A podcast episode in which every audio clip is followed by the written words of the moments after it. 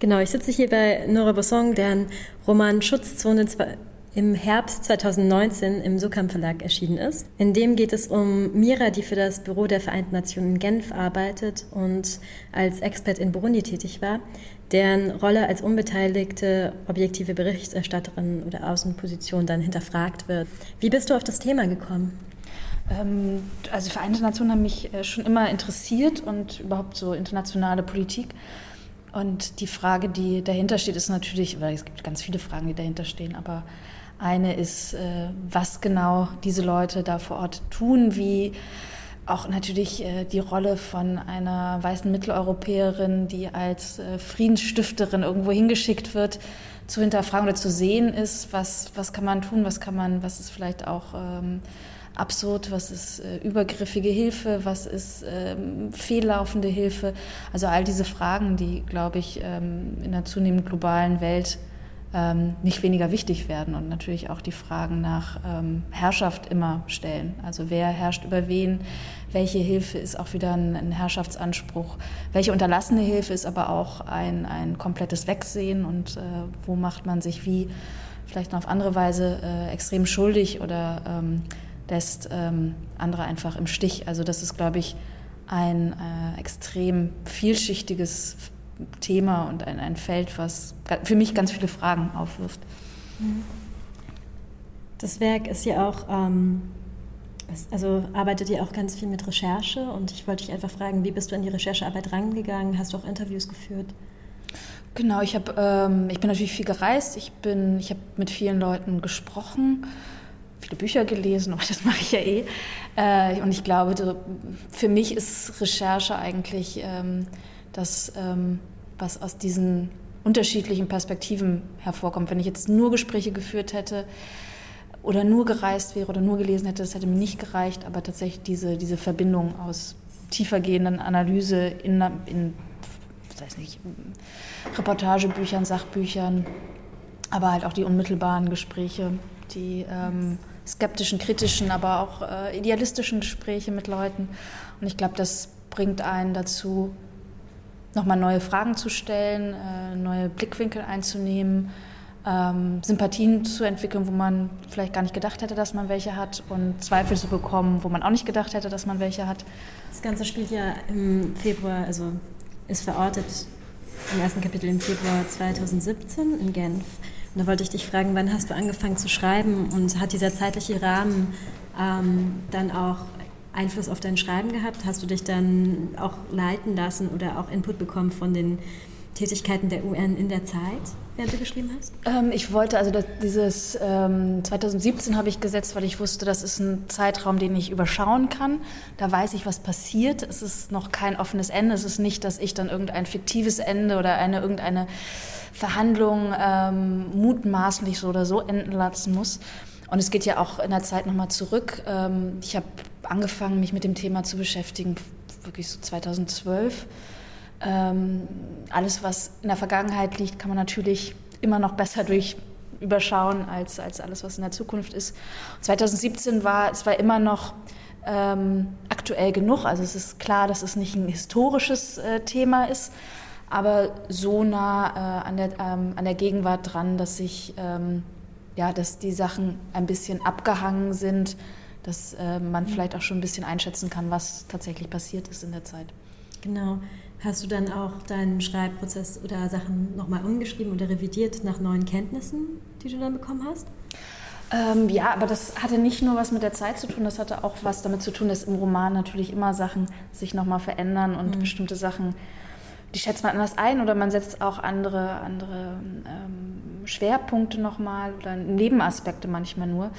Also ähm, ein, ein Konflikt, von dem ich äh, am Anfang nicht dachte, dass er da eine große Rolle spielen würde, spielt jetzt auch nicht die zentrale Rolle, aber kommt drin vor.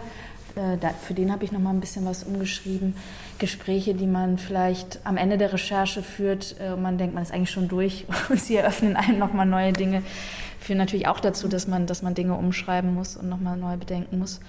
Aber das ist ja eigentlich gerade das Lebendige an so einem Schreibprozess. Das finde ich äh, das, das Tolle, weil man ist nicht so ganz allein in seinem eigenen Denkkämmerchen, sondern man hat immer wieder ähm, Anregungen und Anstöße von der, von der Außenwelt. Und das ist so ein noch eigentlich viel kommunikativerer Prozess. Mhm.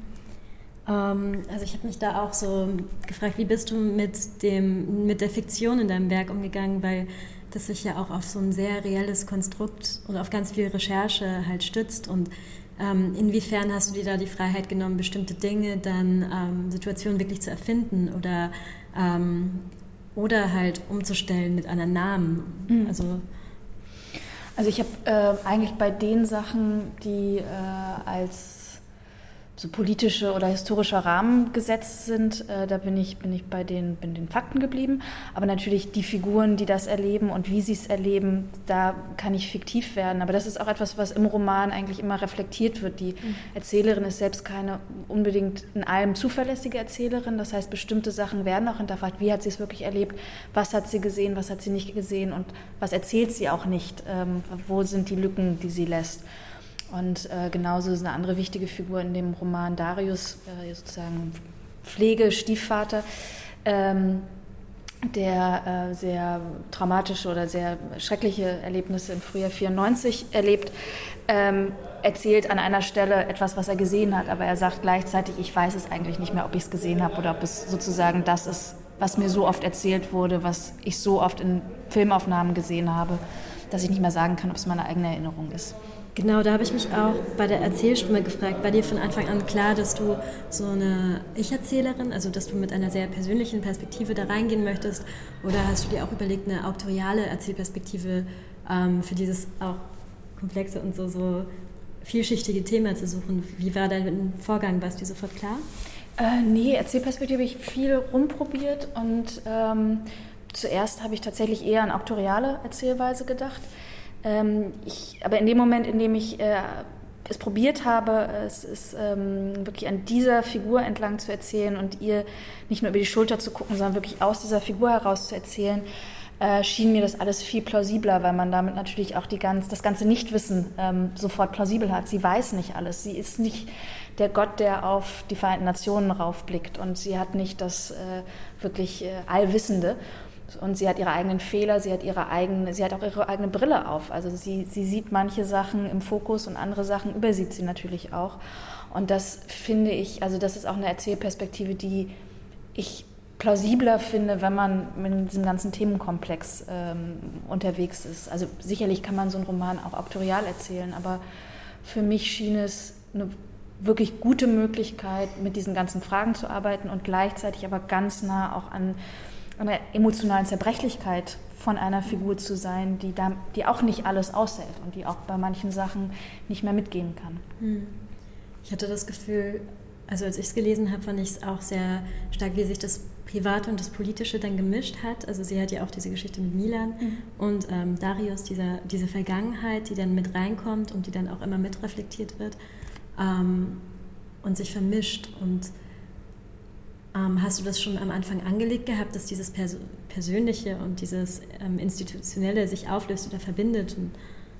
also diese, die Verbindung von so politischem und privatem ähm, gefällt mir schon sehr gut, weil ich glaube, so sind, also so sind Menschen ja. Sie, sind ja. sie bestehen ja nicht nur aus dem Politischen, sie bestehen nicht nur aus dem Pri Privaten. Und das eine vermischt sich mit dem anderen und manchmal gibt es ganz seltsame ähm, ja, Hierarchien auch, also dass plötzlich das Private größer wird, obwohl ganz objektiv das Politische natürlich viel, viel wichtiger ist. Ähm, und bei Mira war es tatsächlich in dem Moment, in dem ich diese Kindheitsgeschichte hatte und in dem mir klar wurde, ich erzähle nicht nur sie, wie sie bei den Vereinten Nationen ankommt und was sie dort erlebt, sondern sie hat, sie kommt mit einer Geschichte dort an und diese Geschichte ist wichtig. Da wurde mir diese Figur auch klarer und da wurde mir auch klar, wie diese Geschichte zu erzählen ist.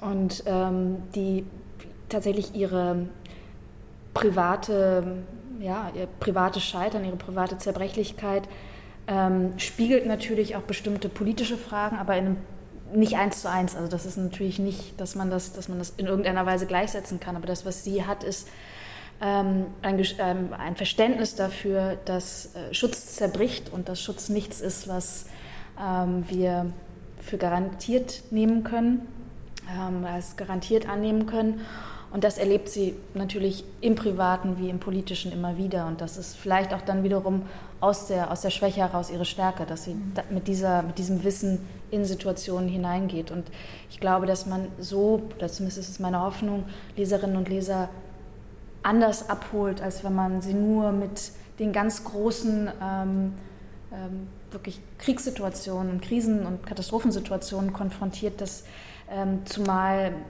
ich da dann tatsächlich eher glaube, dass, dass es andere Autorinnen als ich machen müssten. Das ist dann äh, vielleicht eher im Bereich ähm, tatsächlich äh, der, der, der, Augenzeugen und der, ähm, der, ähm, ja, der, des Schreibens äh, aus einer eigenen biografischen ähm, Verwicklung in, in, in, diese Konflikte, ähm, dass es da nochmal eine andere, andere, einen anderen Zugang gibt, es nochmal anders zu erzählen. Aber aus dieser Perspektive mit den Fragen, die ich mir gestellt habe, ähm, glaube ich, ist das ja die unmittelbarste und nächste Form, daran zu kommen. Für mich hat diese Verzahnung auch ganz viel durch diese Sprache geklappt, also die auch sich so über zieht, also Seiten zieht und ähm, sich verwickelt und der Satz hört gar nicht mehr auf. Und ich wollte dich fragen, wie bist du auf diese Sprache gekommen oder wie hast du sie entwickelt? Mhm.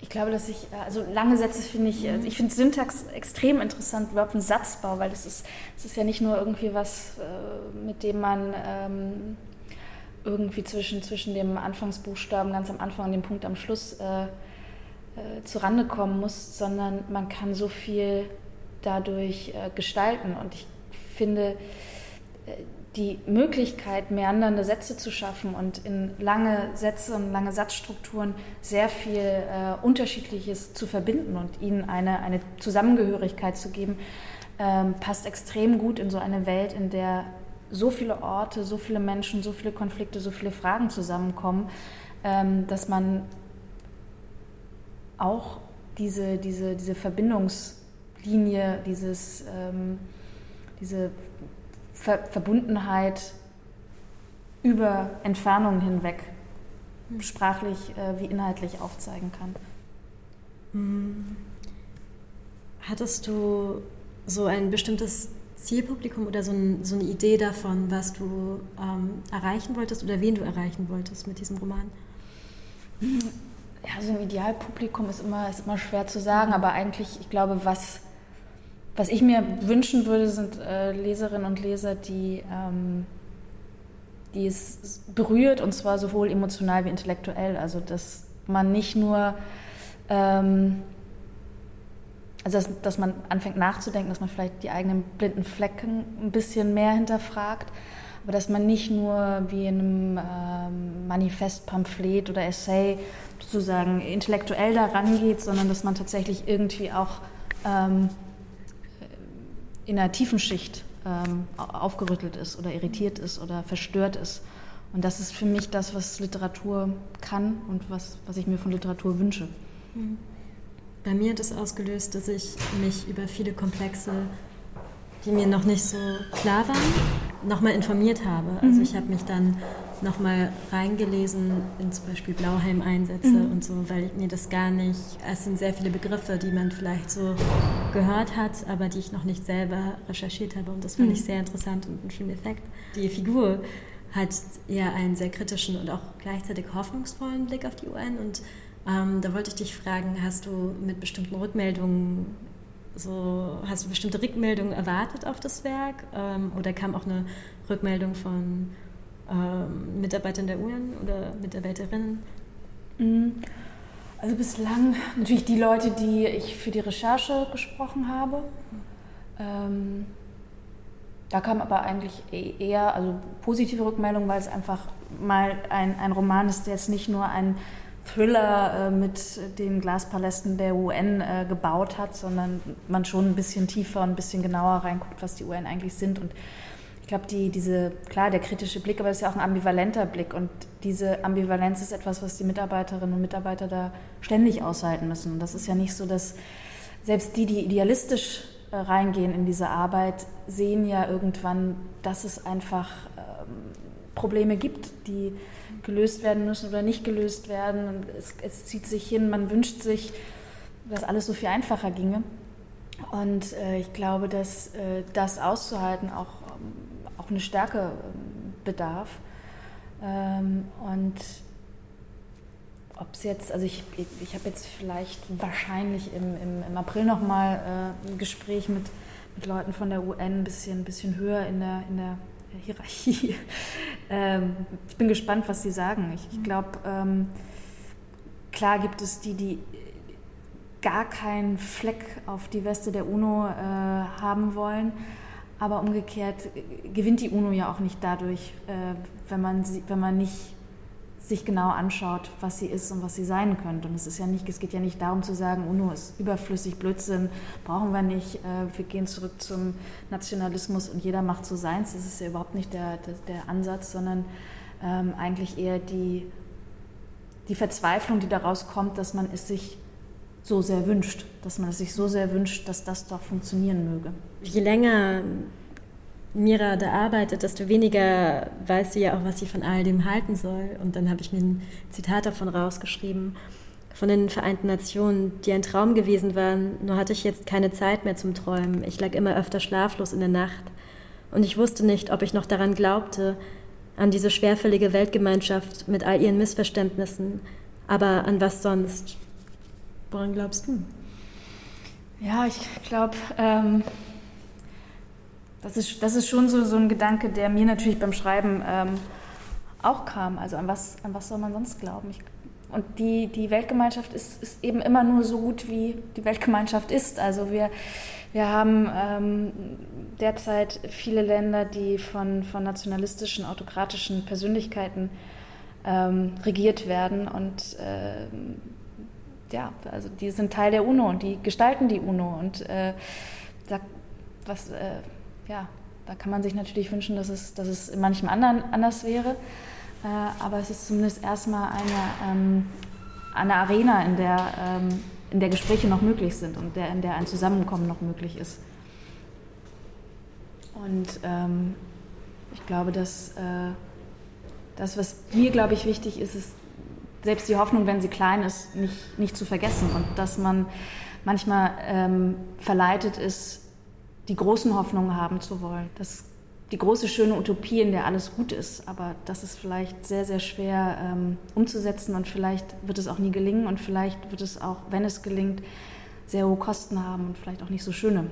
Und ähm, tatsächlich die ja, die, die, kleinen, äh, die kleineren Hoffnungssteine nicht zu übersehen und sie nicht unterzubewerten. Danke fürs Gespräch. Gern.